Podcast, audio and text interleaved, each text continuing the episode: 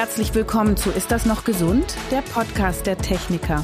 Ich bin Dr. Jael Adler, Ärztin mit eigener Praxis in Berlin und heute geht es, wie vor ein paar Wochen schon mal, rund um die Themen Schwangerschaft und Geburt. Doch diesmal soll nicht wie so oft das Neugeborene im Mittelpunkt stehen, sondern die Eltern.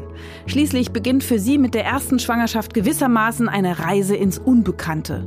Und die kann einen schon mal ganz schön emotional oder auch mental an die Belastungsgrenzen bringen. Unser heutiger Gast ist Karen Dannhauer. Sie ist Hebamme, Spiegel-Bestseller-Autorin, Podcasterin und ihr Podcast heißt Hebammensalon. Und sie weiß, was Eltern auf ihrer Reise in das Familienleben brauchen. Und jetzt geht's los. Hallo, herzlich willkommen, liebe Karin. So schön, dass du dir die Zeit für uns nimmst. Ja, sehr gerne. Danke für die Einladung, Jael. Zunächst mal vorweg. Warum ist das so ein schöner Beruf, Hebamme? Ja, das sagen ja mal alle, ne? So ein schöner Beruf. Ja. Immer mit den Babys und so. Also es ist vor allen Dingen ein hochqualifizierter medizinischer Beruf. Mhm. Und das ist sozusagen mein primäres Interesse. Ich hatte auch als ganz junge Frau, als ich mich entschied dafür, nicht primär im Sinn, wie zauberhaft ein Neugeborenes ist, was es zweifelsohne ist, aber für mich war tatsächlich einen qualifizierten medizinischen Beruf in einem schönen Lebensbereich mir auszusuchen, eine Lebensphase, die einfach ganz viel Spannendes bereithält. Ich bin schwanger. Was mm. macht dieser Satz denn mit, mm. mit Eltern? Ja, erstmal ganz viel, ne? So lebensbiografisch ist das ja ein Satz, der ja nie im Nebensatz fällt oder so. Und je nach Lebenskontext kann der natürlich sehr, sehr unterschiedlich bedeutsam sein, ne? wie sehr oder eben auch nicht eine Schwangerschaft gewünscht oder herbeigesehnt ist oder genau das Gegenteil. Wir reden ja heute über den Kontext einer hoffentlich erwünscht oder zumindest in Kauf genommenen und in erster Linie freudig auch empfangenen Schwangerschaft. Und das ist natürlich trotzdem, selbst wenn man sich ganz doll gewünscht hat, ein Baby zu kriegen oder es sozusagen darauf angelegt hat in den entsprechenden Lebensjahren. Und wenn man dann diesen Test in der Hand hält mit diesen zwei sprichwörtlichen Strichen drauf, dann ist das schon sofort eine emotionale Achterbahn von, oh Gott, es stimmt tatsächlich, bis hin zu, oh Gott, wollten wir das wirklich? Und mhm. jetzt ist es wirklich so. Also es, man hat ja dann wirklich Fakten geschaffen, die das Leben auch maßgeblich verändern werden. Also es ist in jedem Fall immer ein ganz großes biografisches Ding und eine ganz weitreichende Sache, so eine Schwangerschaft. Was siehst du denn an Gefühlen bei den Frauen und aber auch bei den Männern, bei den Vätern? Die mhm. werden ja oft auch gar nicht so beachtet bei diesem Thema, aber die mhm. sind immerhin zu 50 Prozent auch mit beteiligt. Ja. Also auch an Gefühlen, ne, wenn man so sagt, wie sind denn da so die Frauen oder die Schwangeren, dann bildet das natürlich immer die gesamte Palette ab. So, das ist immer dann schwierig, das zu pauschalisieren. Aber wenn wir jetzt auch nochmal die werdenden Väter mit in den Blick nehmen, die sind natürlich, wie du richtig sagst, genauso beteiligt. Die werden jetzt Vater und das ist für sie natürlich genauso auch eine biografische Veränderung. Und in Deutschland oder vielleicht überhaupt sozusagen in unserem Kulturkreis ist es ja sehr frauenfokussiert, was dann passiert. Ne? Die Frau geht zur Hebamme, die Frau geht zum Gynäkologen, die Frau gebärt das Baby, die Frau stellt ihren Körper ja auch zur Verfügung als erste Umgebung für das Kind und hat sozusagen auch den körperlichen Vorsprung des eigenen Empfindens. Für die Männer ist das vielleicht zu Beginn eher so eine theoretische Geschichte, ne? Mhm. So, ich werde jetzt Vater.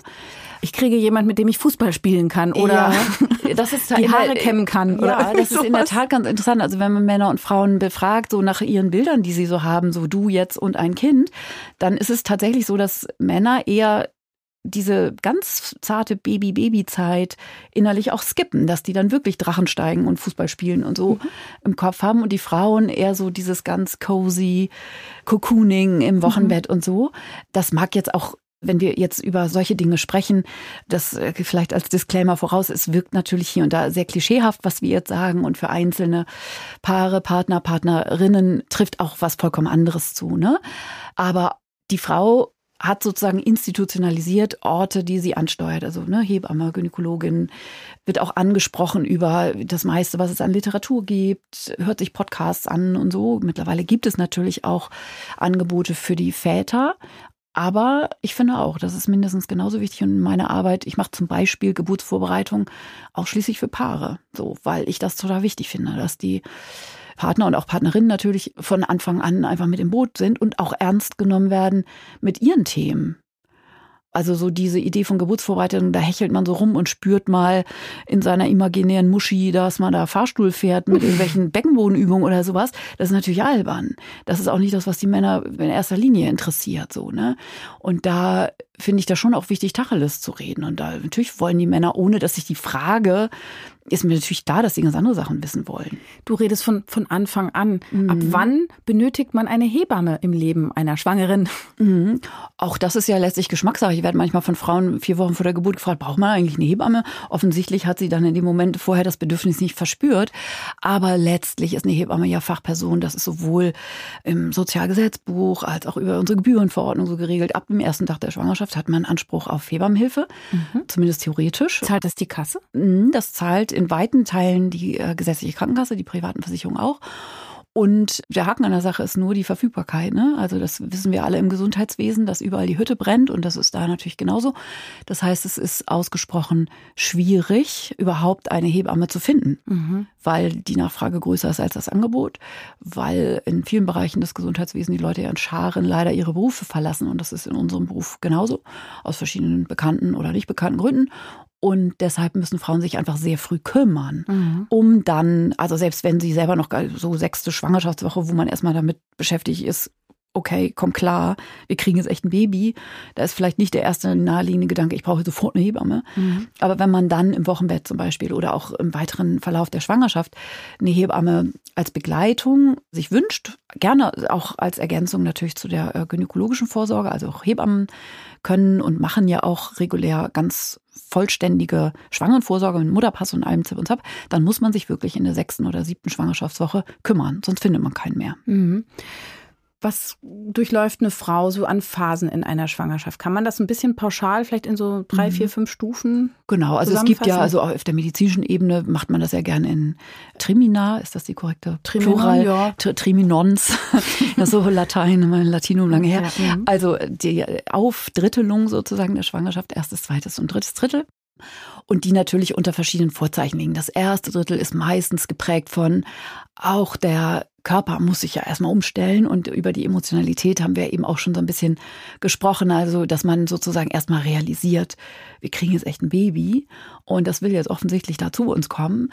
So, also das Emotionale und das Körperliche dann, dass der Körper sich ja auch massiv umstellen muss. Ne? So eine Schwangerschaft ist ja schon auch für den Körper eine Höchstleistung und schon irgendwie auch verrückt, dass das irgendwie alles so funktioniert. Es ist wirklich so und ich bin echt seit 27 Jahren Hebamme und jedes Mal wieder, wenn ich so einen Schritt zurücktrete, finde ich das immer noch komplett verrückt, dass da wirklich ein vollständiger Mensch in einem anderen Menschen, in der Frau, heranwächst und dann echt ein vollständiges Wesen ist. Ne? So, und in dem ersten Triminon macht sich das körperlich natürlich häufig bemerkbar, die hormonelle Umstellung, die viel beschriebene. Vielen Frauen ist zum Beispiel schlecht am Anfang. Viele Frauen erleben so ein ganz ungewohntes Gefühl von Energielosigkeit, Müdigkeit, so. Das heißt, man wacht morgens schon auf und denkt so, boah, wie soll ich den Tag schaffen? Und macht den Kühlschrank auf und allein ne, die Sensibilität der Sinne. Entweder hängt man sowieso dann gleich über der Kloschüssel und fragt sich, was man dem Arbeitgeber jetzt irgendwie heute sagt, dass man zwei Stunden später ins Büro am liebsten erst kommen will. So, das ist wirklich emotional anstrengend. Und dann ist man irgendwie abends so müde, dass man beim Vorspann vom Tatort schon einschläft und sich irgendwie fragt, was soll denn hier so super sein am Schwangersein? Das mhm. habe ich mir irgendwie so romantischer vorgestellt. Ne? Man fühlt sich eher so als sei der Stecker gezogen. Aber ist ja eigentlich auch ganz gut, weil dann fordert die Natur nämlich das, dass man ein bisschen Ruhe hat, dass das Kind sich da ausbilden kann oder erstmal fest sitzen kann. Absolut. Das kann man sich bei den meisten Sachen ja fragen. Was hat die Natur sich dabei gedacht? Ja. Und das ist anscheinend so der Hintergrund. Ne? Die Frau soll sich ausruhen und diese Kraft und Energie, die der Körper eben braucht, um das Baby da sich einnisten zu lassen und es gut zu versorgen, dass dann eine Frau dann auch nicht in der Lage ist, Bäume auszureißen, die sprichwörtlichen und so. Und das wird dann meistens abgelöst, wenn das zweite Drittel beginnt. Also man nennt das auch tatsächlich so in so alten Hebammenlehrbüchern, glaube ich, steht da immer noch drin kommt die Phase des Wohlgefühls, ne, das zweite Triminon, wo die Frauen sich meistens dann besser fühlen. Also wohl diese ersten typischen Beschwerden dann irgendwann auch echt zu Ende sind. Auch nicht bei allen Frauen. Es gibt auch welche, die kotzen echt bis zum Schluss. Mhm. Aber dann kommt die Energie zurück. Dann ist man noch nicht so körperlich wiederum beeinträchtigt wie nachher dann kurz vor der Geburt, wo der Bauch ja echt groß ist und die Füße echt schwer und ne, Wassereinlagerungen Thema sind und man dann einfach sozusagen an den Bewegungsapparat und körperliche Einschränkungen sozusagen, man schläft nicht mehr gut und so. In der Phase des Wohlgefühls, also im zweiten Triminon, da ist es häufig so, dass die Frauen das blühende Leben sind und sich auch sehr wohlfühlen darin. Und dann ist auch irgendwie diese Phase vorbei, wo man sich diese Sorgen ja häufig macht. Das ist ja auch immer was, was mitläuft. Bleibt dieses Baby bei uns? Ne? Also das Thema Baby möglicherweise früh zu verlieren im Rahmen einer Fehlgeburt. Das ist ja schon auch ein Thema. Immerhin mhm. ist jede dritte Frau irgendwann in ihrem Leben von einer Fehlgeburt betroffen. Also so selten ist das ja überhaupt nicht. Das ist mhm. auch ein wichtiges Thema, über das man auch viel mehr sprechen muss und wo es immer viel Redebedarf gibt, wenn die Frauen das dann erfahren. Und das ist dann ja auch irgendwann vorbei. Also so dieses Zutrauen, das Baby ist in meinem Bauch und dem geht's da gut. Man spürt mhm. es dann auch. Also mhm. die ersten Kindsbewegungen sind ja auch immer so ein ganz berührender Moment, wo einfach so dieses direkte Empfinden dann zunimmt. Und dann ist so wirklich, ne, dann ist so richtig Zukunftspläne. Man sieht sich selber schon mit Kinderwagen in der Jahreszeit XY mhm. da rumlaufen. Innerlich ist man dabei, sein Pinterest-Board mit schicken Kinderzimmereinrichtungen irgendwie. Also, ne, dann ist so diese Phase dann ja auch sehr schön mit dem Nestbau und diesen ganzen Gedanken, die Wohnung umzugestalten und so. Das macht ja auch Spaß und ist ja auch eine wichtige Vorbereitung innerlich auf das Leben mit einem neuen Menschen, mit einem Kind. Bekommt ein Baby und habt viele Fragen? Das ist ganz normal. Die TK unterstützt euch in dieser aufregenden Zeit mit der App TK Babyzeit.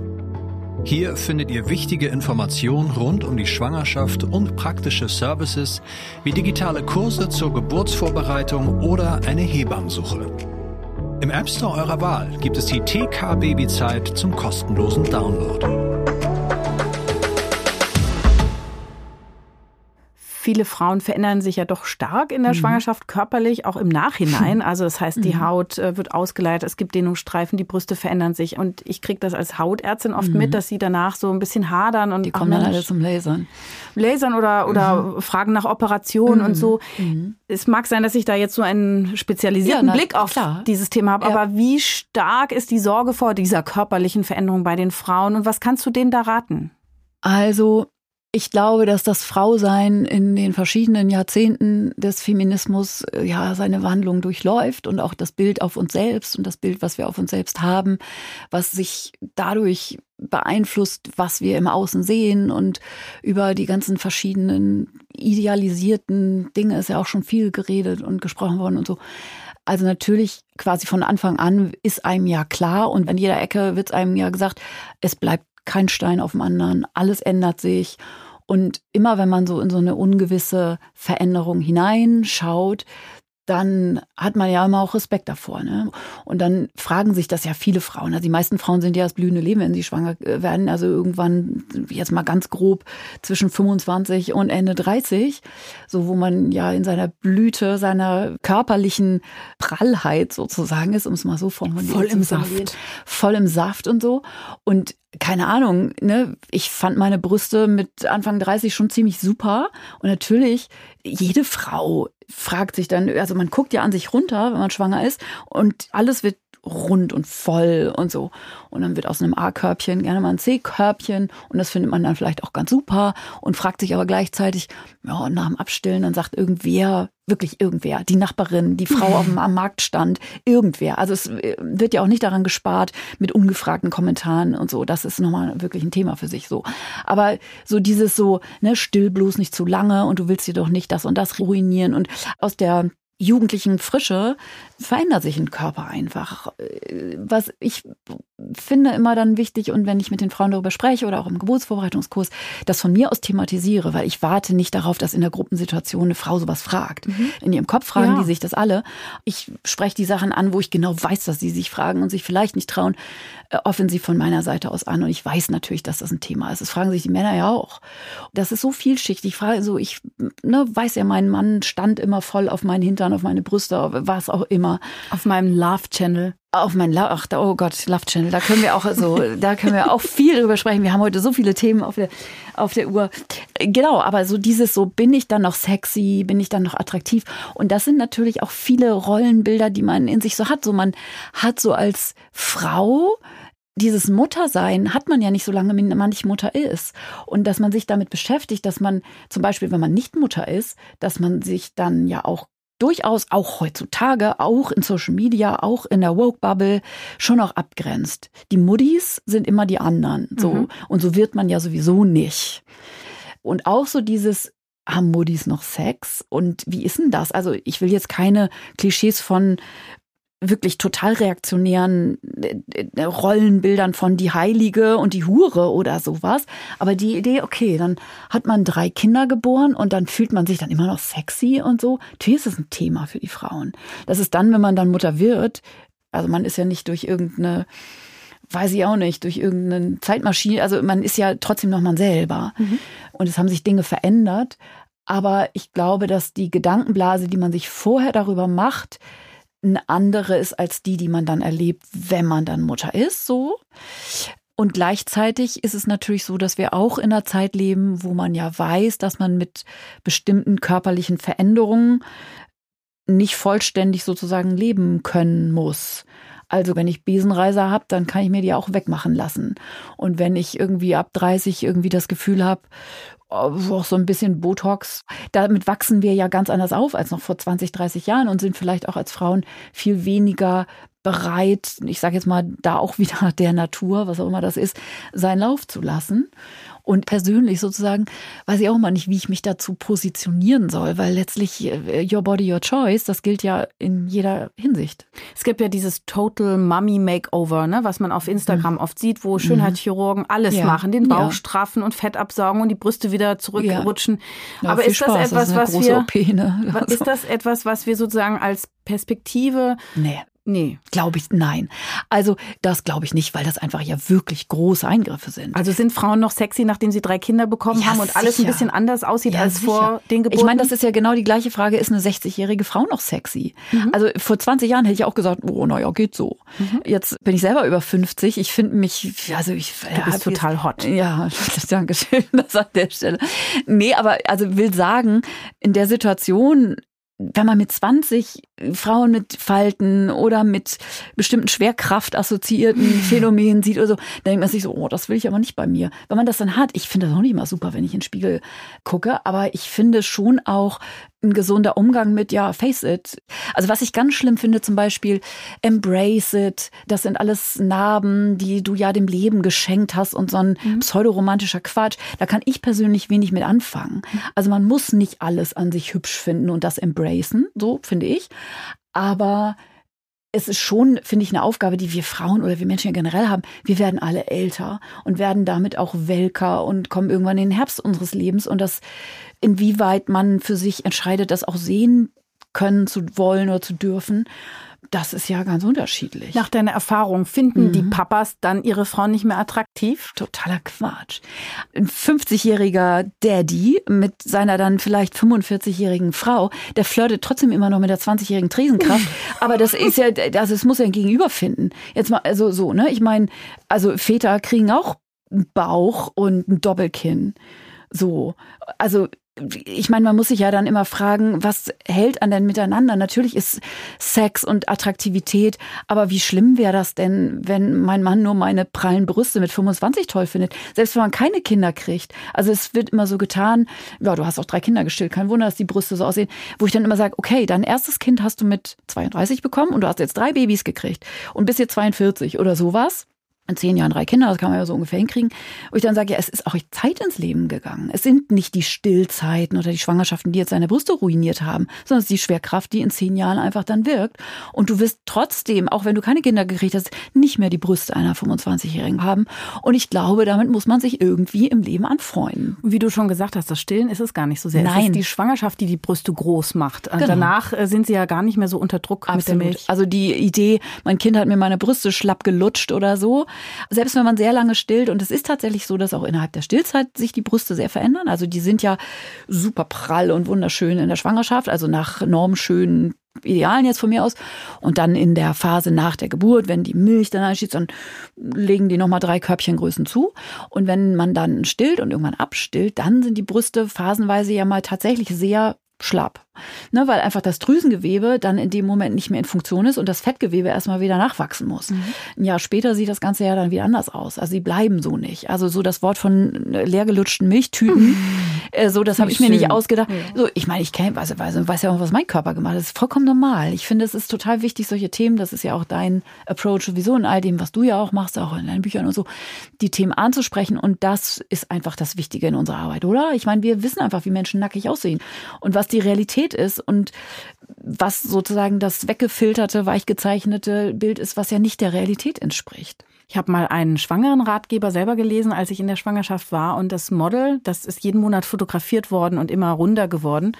Und irgendwo in der Mitte haben die vergessen, ihre ganzen viel, vielen Leberflecken wegzuretuschieren. Das fand ich ziemlich ulkig, dass die Schwangere in so einer edlen, ja, porzellanartigen, puppenhaften Schönheit dargestellt wurde und das wahre Leben man beseitigt hat. Dabei sind wir Frauen ja. eben, oder überhaupt wir Menschen ja eben nicht puppenhaft, sondern Lebewesen mit allen Veränderungen und Variationen, die dazugehören. Voll. Und da wird ja auch Social Media immer vorgeworfen, es wird da so ein Ideal kreiert, das gibt es sicher auch, aber es gibt auf Social Media eben auch die andere Richtung, das wirklich ungeschönt zu zeigen, ne? dass man auch wirklich mal sieht, wie sehen echt fette Schwangerschaftsstreifen aus, so, ne? Ja. Also dieses eher reportagige oder auch wirklich enttabuisierende, das ist ja in der ganzen Female Health, ob es jetzt die Menstruation ist oder ne, die Menopause oder so, da ist ja jetzt in den letzten Jahren ganz viel passiert, dass man über überhaupt auch über die Dinge spricht und irgendwie merkt, so, oh, alles klar, es fühlt sich total wohltuend an, dass das alles überhaupt Thema ist und dass nicht jede Frau das alles mit sich alleine ausmachen muss. Du hast vorhin schon von Sorgen gesprochen, die man haben könnte, auch im Hinblick auf die Gesundheit des Kindes. Was sind denn so die gängigen Sorgen, die man hat als mhm. werdende Eltern? Also sind das finanzielle Sachen oder organisatorische? Was sagt die Familie? Kann ich arbeiten? Worum geht's da? Und ja. wie geht man damit um? Ja, auch wieder die volle Bandbreite. Ne? Man kriegt das echt voll von Bug, alles, alles, alles. Und wenn wir das nochmal sortieren und vielleicht vom körperlichen oder von der Sorge um das Kind, was du eben als erstes angesprochen hattest, wir sind ja heutzutage sofort konfrontiert mit so, ich sag jetzt mal, so Machbarkeitsfantasien auch der Medizin gegenüber. Ich bin der Meinung, dass im gängigen allgemeinen Vorstellung das, was die Medizin vermag oder was sie kann, grenzenlos überschätzt wird. So nach dem Motto, ich gehe zum Arzt, er sagt, ich bin gesund und dann falle ich nicht übermorgen mit einem Herzinfarkt um, so mhm. ganz, ganz banales. Oder ich bin jetzt schwanger und gehe ganz viel zum Arzt und lasse ganz viel untersuchen und Ultraschallen. Das heißt, dann kriege ich auch ein gesundes Kind. Das mhm. ist ja nicht der Fall. Das Kind mhm. ist ja schon da.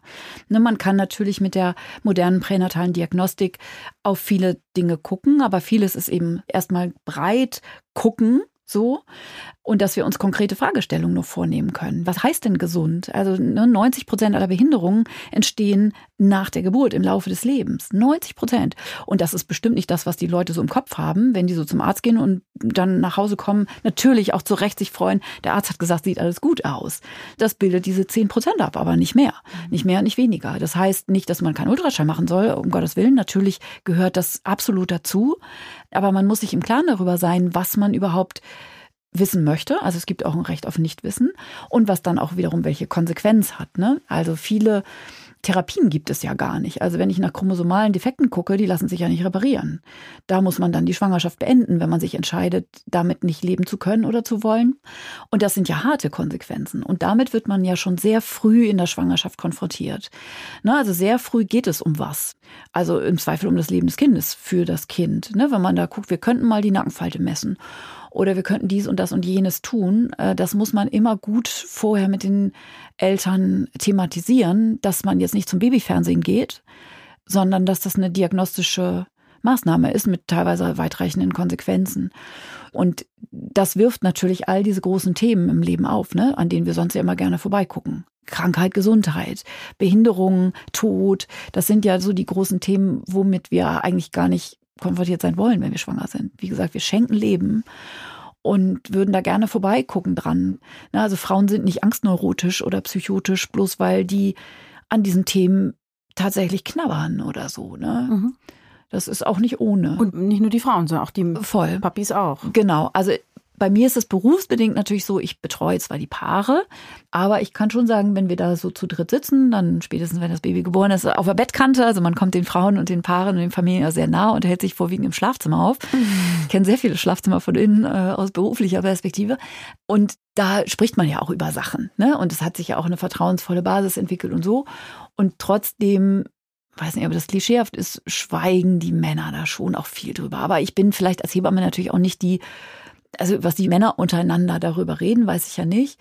Ich nehme nur wahr, dass die Männer schon auch dankbar sind dafür, dass ich die Dinge anbiete sozusagen, also dass ich ein gesprächsbereites, offenes Ohr signalisiere und mit den Leuten natürlich über diese Themen rede. Auch im Sinne von, es ist vollkommen normal, dass ihr euch diese Gedanken macht mhm.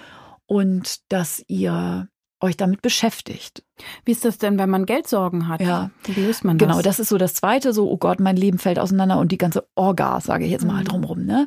Also erstmal ist es ja so, dass einem klar wird, okay, jetzt kommt ein Baby und jetzt müssen wir irgendwie gucken, das Baby braucht uns, also spätestens in der späten Schwangerschaft, wenn die Frauen ja auch aus gesetzlichen Gründen dann in den Mutterschutz gehen. Klar ist jedenfalls über eine größere oder längere Strecke ist es dann eben nicht so, dass aus zwei voll erwerbstätigen Eltern mit zwei vollen Einkommen, also dass man auf jeden Fall finanziell durch einfach diese biologische Situation, ein Kind wird geboren, da irgendwie gucken muss. Ne? Und das ist also existenziell für viele schon irgendwie so ein Thema, dass man sagt, na ja, also so in Saus und Braus haben wir jetzt vorher auch nicht gelebt, als dass wir jetzt wüssten, so okay, die Miete ist halt Fixkosten, muss bezahlt werden. Die Wohnung wird im Zweifel eher ein bisschen größer als ein bisschen kleiner, falls man dann nochmal umzieht. Wobei so ein Baby in den ersten zwei Jahren braucht ja nichts, ne? Aber dennoch sind das ja Themen. Aber in Deutschland sind wir da echt gut gesettelt. Ne? Es gibt immerhin Elterngeld. Das ist eine Lohnersatzleistung, die es ja auch noch nicht so lange gibt. Also als meine erste Tochter geboren wurde, gab es das zum Beispiel noch nicht. Man kriegt das schon irgendwie hin. Und in Deutschland gibt es wirklich viele frühe Hilfen und es gibt auch das muss man natürlich wissen. Auch eine Hebamme ist da jemand, der einen da gut beraten kann. Es gibt auch Mutter-Kind-Stiftungen zum Beispiel. Es gibt ein gutes Netzwerk eben auch von Dingen, die eben kein Geld kosten für bedürftigere Familien. Auch da ist eine Hebamme eine gute Ansprechpartnerin, weil die dann gut vernetzt ist und dann sagen kann, hier ne, im Familienzelt um die Ecke gibt's tolle Angebote und Beratung zu Wohngeld und zu diesen ganzen Hilfen, wo man vielleicht vorher noch nicht Berührung zu hatte und wo man gar nicht drum weiß. Was rätst du Papas? Wie können die sich einbringen, schon während der Schwangerschaft? Mhm. Also es wird ja, wenn ich mir so die Bilder, wenn irgendwelche Blogartikel darüber geschrieben werden, wenn die bebildert werden, ist immer irgendwie der Daddy, der dann seine Hand ganz romantisch auf den Bauch legt und so. Das ist auch schön und natürlich macht man das auch und das soll ja auch alle irgendwie ausgiebig tun und so. Ich finde es viel, viel, viel, viel wichtiger, ein gemeinsames Bild von, wie sind wir denn als Familie zu kreieren. Und da ist sozusagen eine neue Prioritätensetzung gefragt. Es ist einfach de facto so, und das bin nicht ich, die solche Rollenklischees irgendwie hier manifestiert, sondern das sagen die Zahlen, dass die Frauen diejenigen sind, die in Teilzeit gehen, dass die Männer Vollzeit weiterarbeiten. Und dass man in dieser Weise von sich gemeinsam eine Idee zu erschaffen, wie stellt man sich denn das Leben als Familie vor? Und dass das nicht nur von der Frau erfordert, dass sie sozusagen ihre Erwerbsarbeitszeit reduziert, Fragezeichen, Rentenlücke, Fragezeichen, Gender Pay Gap, sondern dass es auch für alle Beteiligten wichtig ist, dass die Männer sich auch ein Bild von, wie bin ich denn als Papa, abgesehen davon, ich komme um 19 Uhr nach Hause und habe dann noch irgendwie eine halbe Stunde Quality Time, das ist keine Vaterrolle mit Verlaub. Und was die Väter, ähm, wo die natürlich einerseits aufgefordert sind, aber wo sie auch sehr von profitieren werden. Es wird ja immer nur so, ich soll jetzt hier meine Me-Time opfern, so ungefähr. Darum geht's ja gar nicht, sondern sie kriegen eine Vaterrolle zurück. Und das ist ja meistens auch die Idee, die Väter heutzutage haben. Die wollen das ja genau. Die wollen ja nicht wie ihre eigenen Väter nur am Wochenende ihre Kinder mitkriegen und gar nicht wissen, welche Schuhgröße hatten das Kind, welche Klamottengröße, welche liniertes Heft muss für einen Deutschunterricht besorgt werden. Warum wissen das alles immer die Mütter? Also das Thema Mental Load zum Beispiel, das ist ja auch so eine moderne Vokabel, die könnt ihr euch alle schon mal merken. Mhm. Ähm, also sich damit zu beschäftigen, was sich wirklich eher Mittelstrecke so verändert. Das ist eine, also wirklich ein Commitment zu sagen, wir gemeinsam kriegen ein Kind und nicht irgendwie, ja Schatz, wie hast denn du dir das mit deiner Teilzeit gedacht oder so. Das ist immer noch ein erstaunlicher Drift so, der da irgendwie passiert. Und dann auf der Ebene natürlich der Alltagssituation mit einem kleinen Baby, wenn das Baby dann geboren ist. Eine Mutter hat erstmal, wie vorhin schon gesagt, ein Baby gekriegt. Die braucht ganz viel Entlastung. Und es braucht sie natürlich in erster Linie, weil man ja üblicherweise zusammen wohnt, von dem Partner. Also es muss total klar sein, dass der kocht, dass der den Haushalt schmeißt. Die Frau, also wenn sie das gerne möchte, stillt das Baby, hat darüber sozusagen ja auch eine gewisse biologische Funktion. Und der Vater hat die ja natürlich auch. Der schnallt sich dann das Tragetuch um und geht dann zum Bäcker und holt Brötchen. Oder betreut auch die anderen Geschwister ein bisschen mehr. Und mit. wenn dann spätestens genau, wenn eben das nicht nur ein kleines Baby ist, sondern auch noch Geschwisterkinder, die müssen ja auch ihre Nudeln gekocht kriegen und zwar pünktlich und äh, müssen müssen Kindergarten abgeholt werden und der Mann muss dann wissen, mit welchen Freunden sind die gerade zugange und wann fängt der Seepferdchenkurs an. Mhm.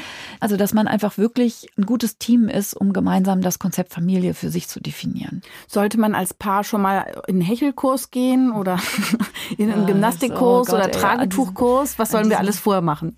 An diesem Klischee kommen wir ja nicht vorbei, wie Hebamme Hechelkurs, ne? Das, so heißt das immer noch, ne? Also natürlich ist das nicht das, was ich in meinem Geburtsvorbereitungskurs mache, dass ich den Leuten zeige, wie man hechelt. Mhm. Hecheln ist ja so, also man hechelt, um das mal einmal zu spoilern, drei Sekunden unter der Geburt und das war's. Oder vielleicht zehn, wenn überhaupt. Aber ich finde einen guten Geburtsvorbereitungskurs natürlich super wichtig. Was lernt man denn da? Ja, na, da lernt man, wie eine Geburt geht. Und wenn man als Partner seine Frau begleiten will unter der Geburt, dann fällt man aus allen Wolken, wenn man das überhaupt keine Ahnung hat. Frauen erleben einfach eine wirklich existenzielle Situation unter der Geburt. Das ist richtig, richtig krass. Also was erwartet uns in der Geburt? Also, ein erwartet, dass da ein Mensch aus einem anderen Mensch rauskommt und dass das eine absolute Megatransformation ist. Also auf der körperlichen Ebene muss der Körper einer Frau sich öffnen, dass da echt ein Baby rauspasst das ist ja sowieso schon total schräg. Also wenn man so an sich runterguckt und irgendwie sagt, so wie soll da bitte ein Baby rauskommen können? Das ist ja die normalste Reaktion auf diese Frage. So, das geht doch niemals. Und als Hebamme erklärt man dann doch, das geht. Und zwar folgendermaßen. Es wird aber dauern. Also das ist zum Beispiel was. Was ist realistisch unter einer Geburt? Da gehört dazu, das dauert echt viele Stunden. Und sie kündigt sich an, wenn Fruchtblase platzt oder ja, Wehen losgehen oder woher weiß man, wann es genau, losgeht? Entweder oder. Ne? Also es gibt verschiedene Arten und Weisen, wie eine Geburt beginnt. Und das erzählt man dann ausführlich im Geburtsvorbereitungskurs, damit man dann auch irgendwie, oh Schatz, es geht los, schnell losfahren. Ne? Viele Köfferchen Leute, schon gepackt haben. Genau, äh, fahren ja auch viel zu früh los, weil sie irgendwie denken, oh Gott, das zwickt und zwackt was und so. Also eine realistische Idee davon zu haben, wie ist ein Geburtsbeginn. Und dass ein Blasensprung natürlich nicht bedeutet, dass man sich, dass wahlweise entweder das Kind jetzt gleich hinterherkommt oder dass man jetzt einen Krankenwagen anrufen muss, ist ja alles Quatsch. Also in einem modernen Geburtsvorbereitungskurs kriegt man einfach reale Dinge an die Hand. Und das bedeutet auch gerade für die Partner, also weil wir darüber ja jetzt kamen, für die Frauen natürlich mindestens genauso, diese Intensität, so nenne ich das mal in der Geburt. Ne? Eine Geburt ist ja wirklich super krass.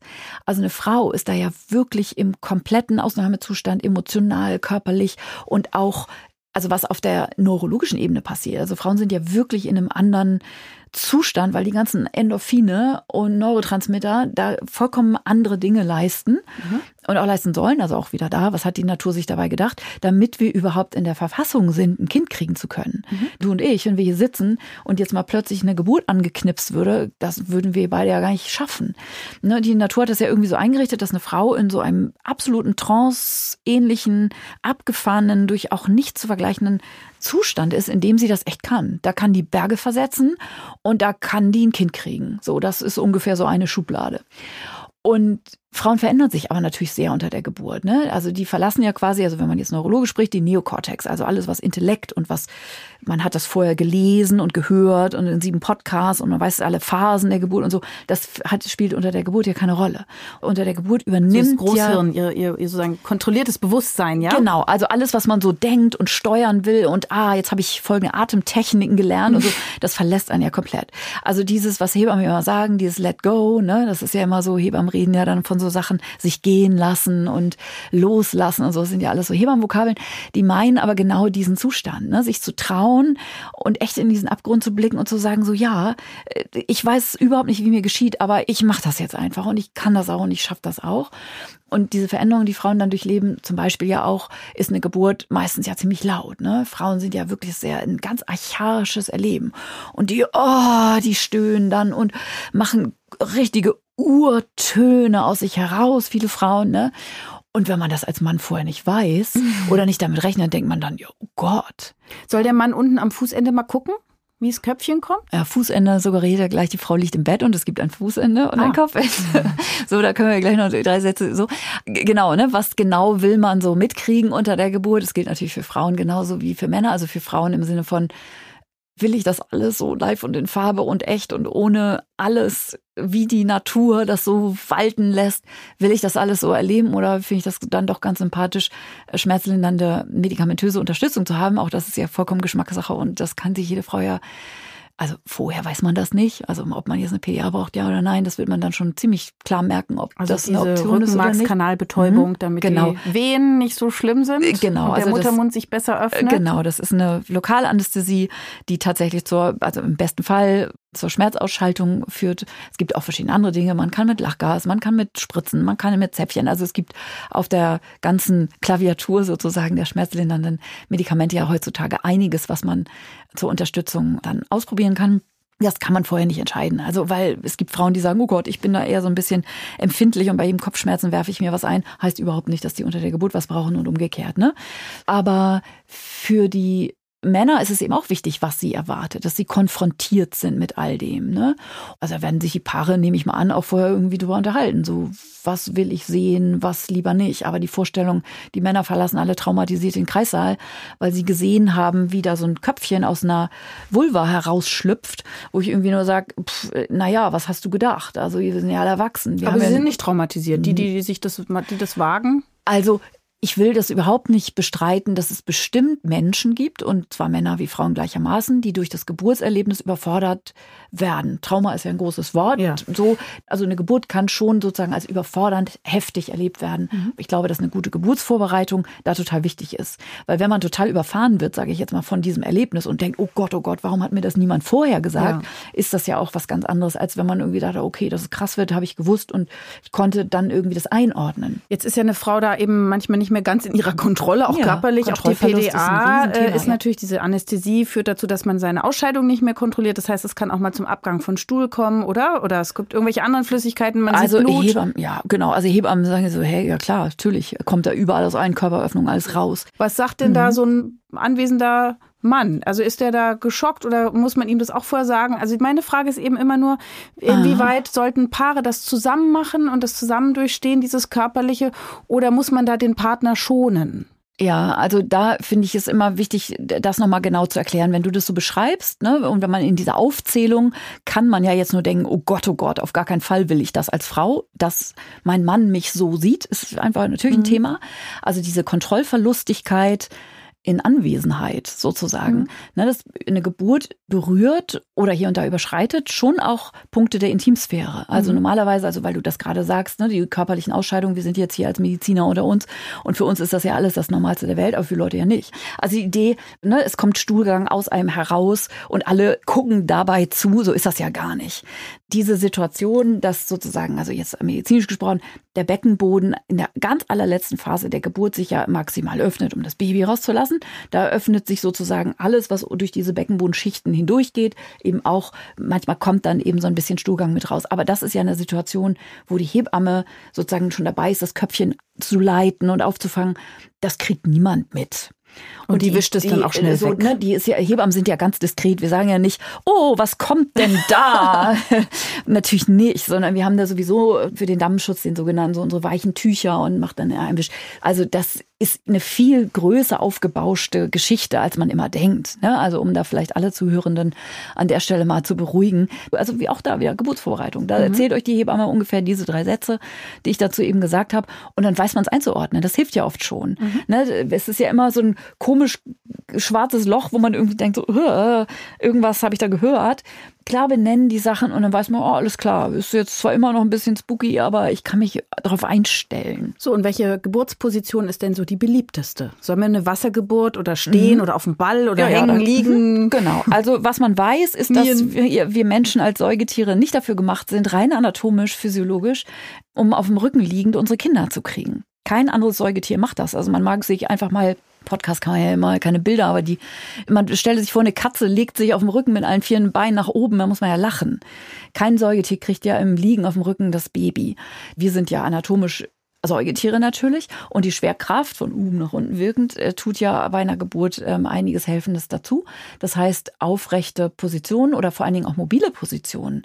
Also ein sich bewegen unter der Geburt ist enorm hilfreich, ne? weil die ganzen Beckendurchmesser sich verändern in dem Moment, wo man sich hinhockt oder wenn man sich hinkniet und der Oberkörper von übergeneigt ist, weil dann bestimmte Geburtsachsen sich so günstig einstellen, dass die Babys einfach viel leichter durchs Becken kommen. Und das ist heutzutage totales Lehrbuchwissen. Also es ist jetzt nicht eine Erfindung von irgendeiner Hebamme, die da irgendwie das romantischer findet, wenn die Frau sich auf den Querhocker setzt, sondern das ist einfach Anatomie. Also es gibt bestimmte medizinische Situationen, eine PDA, also diese eben schon erklärte rückenmarksnahe Betäubung, schränkt die Mobilität zum Beispiel ein. Ne? Da das, hat man die Beine nicht mehr im Griff, ne?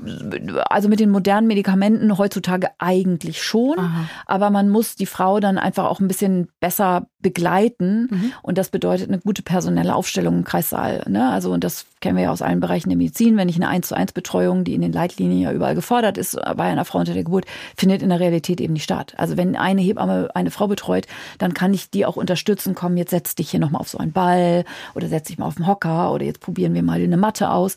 Das ist mit einer PDA, wenn eine Hebamme drei Frauen parallel betreut, was heute eher die Realität ist, dann natürlich schwierig personell umzusetzen. Und bleiben die Frauen einfach liegen und dann ist es auch okay. So kommen auch Kinder auf die Welt. Aber es, man kann es sich leichter machen mhm. durch mobile und aufrechte Positionen, ja klar. Mhm. Und äh, wie ist es mit der Dammnaht? Macht die Beschwerden? Ist die immer nötig oder schafft eine Hebamme auch den Damm so zu schützen, dass der jetzt nicht reißt und nicht geschnitten werden muss? Ja, das ist immer so ein schöner Mythos. Ne? Die Hebamme, die sich auf die Schulter klopft, oh, habe ich ja einen tollen Dammschutz gemacht. Wenn keine Ihr greift ja immer so hin, ne? Irgendwie. Oder du hast von genau, Tüchern gesprochen. Genau, also so die Vorstellung, ne, die ich eben schon erwähnt habe, wie soll dann Baby aus mir rauspassen, ist ja das eine, aber wie soll das verletzungsfrei geschehen? Das ist mhm. auch oft ne, natürlich, also alle Frauen denken da dran. Ne? dass sie denken, das passt doch niemals und wie soll da jemals irgendwas da wieder in Ordnung kommen, wenn da so ein Baby durchgerutscht ist. Auch dafür ist der Körper gemacht. Also das, was man heutzutage weiß, ist, dass Dampfverletzungen, die spontan entstehen, weder schlimmer noch weitreichender sind als die, wenn man einen chirurgischen Schnitt macht. Man hat jahrzehntelang gedacht, ist doch bestimmt besser mit dem Dampfschnitt. Chirurgisch kann man den irgendwie einfach nähen oder was auch immer. Es werden dabei immer Beckenbodenstrukturen, also muskuläre Strukturen und vor allen Dingen auch nervale Strukturen durchtrennt mit einem chirurgischen Schnitt. Und man weiß heute, dass spontan entstehende Verletzungen, also sogenannte Dammriss ersten oder zweiten Grades, dass die von den Frauen als leichter und schneller und problemloser heilend eingestuft werden. Ne? Also davon ist man schon lange weg zum Glück, dass allen Frauen, so wie das in den 70er, 80er Jahren noch der Fall war, auch weit in die 90er rein, dass alle Frauen, die ein Kind gekriegt haben, alle prophylaktischen Dammschnitt bekommen haben. Das weiß man heute, dass wird auch überall, also zumindest leitliniengetreu, wenn man so arbeitet, auch so umgesetzt. Dennoch können natürlich Geburtsverletzungen entstehen, so, also zumindest fühlt man sich nach einer Geburt üblicherweise schon so ein bisschen wund roh. und roh und man würde jetzt nicht spontan auf dem Fahrradsattel steigen wollen oder so. Es ist einfach empfindsam, natürlich dieses zarte Gewebe. Aber das geht an allen Körperöffnungen, heilen Wunden ja unfassbar schnell. Da passt der Körper besonders gut auf, dass diese Häute besonders schnell dann auch wieder verheilen. Und nach einer Woche nach meiner Geburt, ich hatte eben keine Dampfverletzung glücklicherweise, ich habe ordentlich Dampfmassage gemacht, das könnte so ein Hack sein, dass man da meistens auch da die Sorge größer ist als die Realität. Mhm. Aber es gibt auch Frauen, die sind richtig verletzt und verwundet nach einer Geburt und das gebührt eben auch einer adäquaten Behandlung. Also auch da gibt es immer noch misogyne Tendenzen, dass der Frauenarzt sagt, ach, nach einer Geburt ist das normal und die Frau läuft aber Wochen, Monate, Jahre lang damit rum und sagt, also sorry, aber super ist das alles noch nicht. Aber es gibt auch die Inkontinenz. Wann mhm. weißt du denn als Hebamme, wann du jetzt doch den Schnitt wünscht? Also das ist ja interessant, ne? Ein Dammschnitt macht man nie aus mütterlicher Indikation, nur als kindlicher. Das ist die einzige leitlinienkonforme Indikation für einen Dammschnitt. Wenn das Baby während der Geburt, das sieht man dann in den Herztönen des Kindes, so doll gestresst ist, dass man die Geburt durch einen Dammschnitt verkürzt. Also man kann sagen, ein Dammschnitt verkürzt eine Geburt etwa um 20 Minuten. Dieses ganz langsame Herausgleiten, wirklich millimeterweise, wenn man keinen Dammschnitt macht, auf einen verzichtet, das wird sozusagen abgekürzt durch einen Dammschnitt. In dem Moment, wo ich einen Dammschnitt mache, schwupp, quasi in der nächsten Wehe kommt das Kind raus. Und wenn ich an den kindlichen Herztönen sehe, oha, das Baby ist echt gestresst, das will da raus. Und zwar jetzt und nicht erst in einer halben Stunde, da mache ich einen Dammschnitt. Aber eine mütterliche Indikation gibt es in der Weise tatsächlich gar nicht. Da ist es eher so, dass man weiß aus der ganzen es gibt ja mittlerweile äh, richtig Beckenbodenzentren. Das sind Gynäkologen, die sich wirklich nur mit dem Thema Beckenboden beschäftigen, genauso wie es, also die Gynäkologie ist ja auch ein sehr übergreifendes Fach, also Brustzentren gibt, die sich nur um Busen kümmern. So ist mittlerweile dieses Feld von postpartalen Beschwerden nach Verletzung bei der Geburt viel besser beforscht als noch vor 20 Jahren. Und man weiß zum Beispiel, dass eine lange Geburt viel mehr anrichtet als eine Geburt, die jetzt einfach in der letzten Phase dazu geführt hat, dass eine Dampfverletzung entstanden ist. Dass man also weiß, dass wenn das Kind wirklich über Stunden im Geburtskanal sich aufhält und gerade langdauernde Geburten, die dann auch vaginal operativ, so nennt man das, also mit einer sogenannten Sauglocke beendet werden, dass das Geburten sind, die dann manchmal auch, also wirklich auch in seltenen Fällen, das muss man auch immer klar sagen, ne? Das ist schwierig, weil nicht immer vorhersehbar. Aber es ist insgesamt in der Summe natürlich selten. Das ist immer wichtig dazu, dass ich jetzt nicht, dass jede zweite Frau inkontinent wird mhm. durch eine Geburt. Ne? Aber dass man das eben weiß, dass protrahierte Verläufe am besten zu vermeiden sind. Das heißt, dass man oft im Vorwege schon absehen kann, oha, ich glaube, wir lassen das lieber und wir machen jetzt lieber in Ruhe und entspannten Kaiserschnitt, bevor wir das Kind da irgendwie, ich sage jetzt mal, durchs Becken mhm. würgen. Das Stillen, da hilfst du auch. Na klar. Was äh, gibt's da Wichtiges zu wissen? Also erstmal, jede Frau kann sich entscheiden, möchte sie das oder möchte sie das nicht, total klar. Aber es gibt natürlich auf der ganzen Reihe von Vorteilen des Stillens ganz viele Dinge. Und ich will immer, dass eine Frau das auch aufgeklärt entscheidet. Das ist das eine. Und das zweite ist, dass Stillen am Anfang immer ein bisschen bastelig ist. Also, dass viele Frauen nach drei Tagen denken so, oh, das habe ich mir alles auch romantischer vorgestellt. Da nuckelt ein Baby an mir rum und das britzelt echt so ein bisschen, das geht alles vorbei. Also, ne, so ein bisschen Tut weh, Wunde zieht. oder mhm. angeschrubbelte Brustwarzen oder so. Das Baby muss das erst üben. Die Schwangerschaftshormone müssen den Körper verlassen. Die Milch muss erst ins Fließen kommen. Also, nicht gleich das Handtuch werfen, wenn nach drei, vier Tagen das sich noch überhaupt nicht eingespielt anfühlt. Mhm. mhm. Ne, nach zwei Wochen so, das mag dann in dem Moment noch ein langes Zeitfenster sein. Aber das wird wirklich wirklich alles gut und mit einer natürlich Betreuung. Also ne, ich komme ja im Wochenbett jeden Tag nach Hause und sage den Frauen so und so und das probieren wir nochmal aus und hier gucken wir nochmal und bis morgen komme ich wieder und wir besprechen das neu. Das ist ja total wichtig auch für die Frauen. Was machen wir auf die Brustwarze drauf, wenn es wund wird vom vielen Nuckeln? Da gibt's auch natürlich haufenweise Studien äh, zu. Es gibt tausende Hausmittelchen. Das Einzige, was man weiß, was gut hilft, ist Lanolin. Ne, Lanolin hat einfach eine große Ähnlichkeit, da weißt du viel mehr drüber als ich, zum menschlichen Hauttalg. Das ist mhm. zum Beispiel was, was, wenn man auch in diesem Naturkosmetikbereich irgendwie bleiben will, man muss ja immer bedenken, das Kind isst das ja auch mit. Scherbutter, Kakaobutter? Scherbutter kann man auch super nehmen. So, mhm. es gibt auch mittlerweile Kombipräparate, also spezielle Nippelbalms sozusagen, die sich das äh, genau auf die Fahne geschrieben haben, dass sie eben essbare und gut verträgliche Dinge Dinge, die auch nicht mit irgendwelchen Emulgatoren oder Konservierungsstoffen oder sowas versetzt sind, dass man also eine ganz reduzierte Rezeptur nur hat. Vaseline würde ich nicht drauf schmieren, so, ne, aber so in diesem Wegen der ganzen, Mineralöle, die drin sind, die ganz sind genau, die das Kind ja nicht mit essen soll und so und mhm. genau, wie gesagt, das ist absolut dein Fachthema. Wie ist es mit Schmerzmitteln, wenn man beim Stillen so Zusammenziehen dieser Drüsen hat, wie ja. das ja also auch wirklich am Anfang ganz doll übel ja, ist? Genau, also es gibt zwei Dinge, die beim Stillen am Anfang schmerzen können. Das eine ist das Zusammenziehen, was du eben gesagt hast. Das ist also so ein kleiner Gefäßspasmus, ist das mhm. ja so quasi. Das kann ganz schön wehtun. Mhm. Das behandelt man gerne mit einer Hochdosis Magnesium so über einige Tage mit Wärme, also dass die Gefäße einfach nicht so kontrahieren. Das ist einfach so ein Reiz. Man vermutet auch eine Nähe zu diesem sogenannten Renault-Syndrom. So, das sind alles so noch nicht so vollständig verstandene Phänomene. Renault-Syndrom an der Stelle, wo sich Gefäße zusammenziehen und es wirklich so eine Minderdurchblutung gibt und man denkt, das hat was mit Autoimmun an genau, den Gefäßen zu tun. Genau, und häufig so an kapillär gut versorgten, also an den Körperenden, an den Fingern ist das ja häufig an der Nasenspitze manchmal und eben auch an den Brustwarzen. Und in der Schwangerschaft entwickelt sich so eine Immunsituation, wo man noch nicht genau weiß, warum das möglicherweise eine Rolle spielen könnte.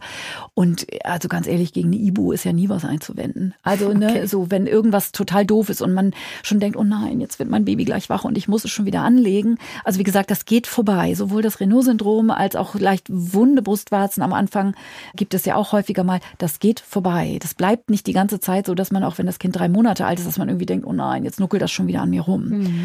Und da kann man natürlich 400 Milligramm Ibuprofen nehmen und das kann man auch dreimal am Tag nehmen. Am Ende der Schwangerschaft darf man das ja tatsächlich nicht. Aus bestimmten anderen Gründen ist Ibuprofen nicht schwangerschaftstauglich im letzten Triminon. Aber im Wochenbett rein damit. Also überhaupt kein Problem.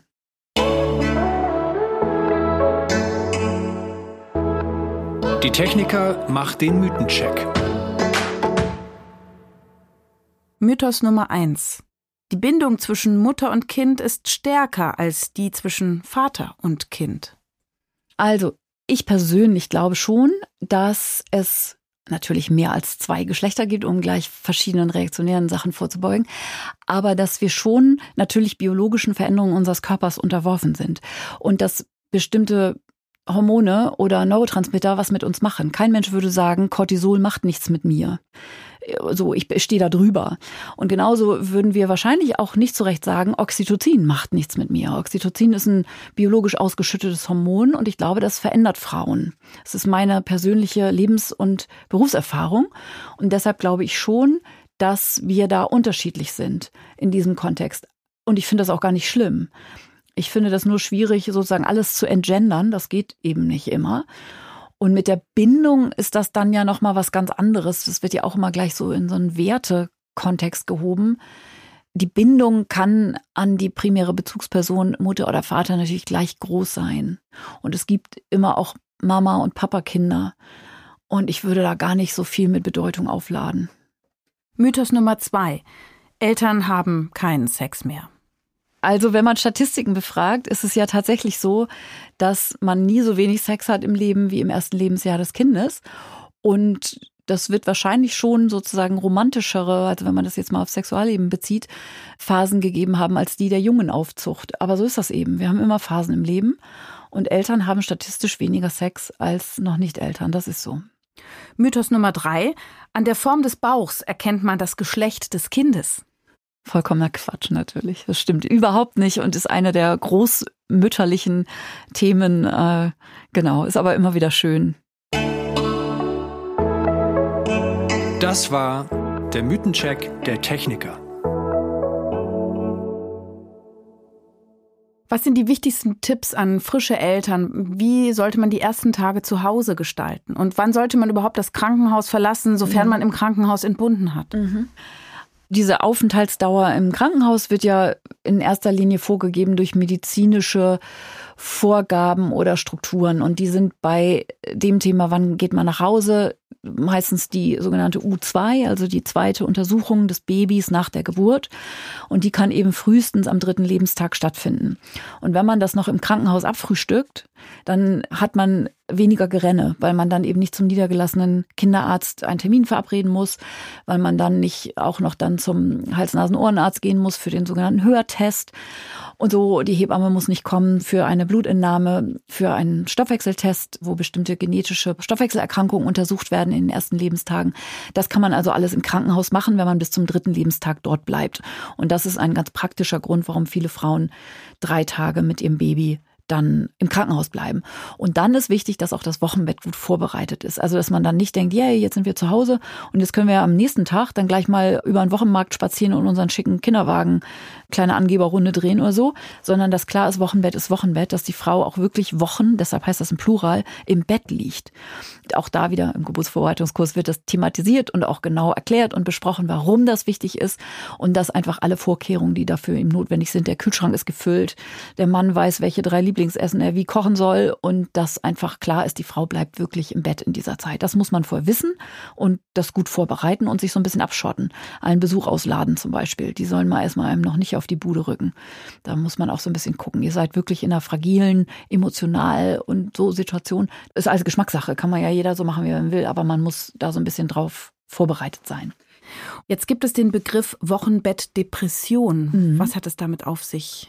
Ja, also Wochenbettdepression ist ja definitionsgemäß eine Depression, also somit eine Erkrankung oder eine behandelnswerte Erscheinung und die ist auch gar nicht so selten. Also grundsätzlich sind Depressionen ja nicht selten. Ne? Man geht heutzutage davon aus, je nach Inzidenz epidemiologisch, dass man so zwischen 25 und 30 Prozent aller Erwachsenen irgendwann in ihrem Leben eine depressive Episode entwickeln. Und so wundert es wahrscheinlich auch nicht so sehr, dass immerhin 20 Prozent aller Frauen eine Wochenbettdepression entwickeln. Und auch da ist das ja immer ein Spektrum. Ne? Also es ist eben wichtig zu wissen, dass Wochenbettdepression nicht heißt, das ist alles sehr schlimm und man muss Medikamente nehmen und so. Das gibt es auch. Also wenn ich von diesem Spektrum rede, dann fängt es bei einer leichten oder mittelgradigen depressiven Verstimmung Stimmung an, was ja aus vielerlei Gründen auch nachvollziehbar ist nach einer Geburt. Also wenn ich so von vielen lebensverändernden Dingen gesprochen habe, dann ist das ja auch nicht verwunderlich, dass auch in anderen Lebenssituationen, wo sowas ansteht, ob es jetzt ein Umzug ist oder eine Trennung oder so, immer wenn sich Dinge im Leben ändern, dann wackelt sozusagen unsere stabile Erde und dass das dann auch typischerweise in Lebensphase sein kann. Dazu kommen natürlich wie so oft hormonelle Veränderungen und all das. Auch da finde ich wieder wichtig, dass man weiß, dass es das gibt. Als Hebamme hat man da immer auch sozusagen eine Antenne, dass man auch zum Beispiel anamnestisch, also in dem, was die Frauen in ihrer Vorgeschichte erzählt oder erlebt haben in ihrem Leben. Also man weiß zum Beispiel, dass Frauen, die schon mal eine depressive Episode erlebt haben, dass die auch häufiger im Wochenbett dann dazu neigen, weil eine Depression ja meistens etwas ist, was einen lebenslang irgendwie begleitet und was dann einfach immer mal aufpoppen kann oder sich melden kann. Und wenn eine Frau schon Strukturen hat, also sie zum Beispiel schon mal in psychotherapeutischer Behandlung war, dass man das vielleicht schon mal in der Schwangerschaft schon wieder aktiviert oder so, dass eine Frau auch in der Situation das auch an sich leichter wahrnehmen kann, also dass sie diese Vorboten, es ist ja eben nicht eine, ich bin mal schlecht drauf oder ich bin traurig oder ich bin emotional alteriert in irgendeiner Form, sondern ich bin, ich fühle mich vollkommen dissoziiert. Also ich fühle mich leer und fühle mich so, ich blicke auf mich herab und frage mich, was denn los? So, ich kann dieses Glück gar nicht empfinden und ich freue mich doch eigentlich. Und also eher so diese Mischung aus Scham und Verwirrtheit über dieses Glück, was ich nicht einstellen will nach einer Geburt, mit dem man doch so fest gerechnet hat und auf das man sich so gefreut hat, in Verbindung mit den Symptomen einer Erschöpfungsdepression ja auch, weil es ist ja auch körperlich und emotional sehr anstrengend. Man schläft nicht, man ist die ganze Zeit über die Fürsorge für das Kind, ja auch 24-7 sozusagen für so ein Kind da und so. Das ist ja auch anstrengend und da mischt sich oft so einiges. Das ist nicht zu verwechseln mit dem sogenannten Baby Blues. Das ist so eine typische emotionale, eher so kurzfristige Achterbahnfahrt direkt nach der Geburt. Also wenige Tage nach der Geburt, meistens so zwischen dem dritten und fünften Tag nach der Geburt.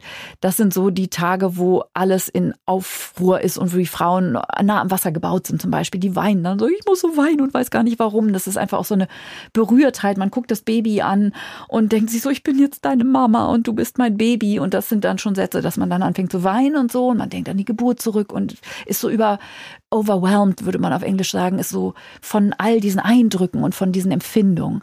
Aber das ist eben nicht Depression. Ne? Depression ist ja eher eine Abwesenheit von Gefühlen. Und das ist was anderes, das sind zwei unterschiedliche Phänomene. Also dieser Baby Blues, so nennt man das, in den ersten Tagen nach der Geburt, es geht vorbei. Das ist ganz wichtig, dass die Frau viel in den Arm genommen wird, getröstet, gut gekümmert wird und so, dass alle um sie herum einfach da ganz wohlmeinend mit ihr sind und ihr die Schnittchen ans Bett bringen und dass sie sich einfach gut umsorgt fühlt. A mother needs to be mothered ist ja auch so ein Spruch, den ich immer ganz wichtig finde.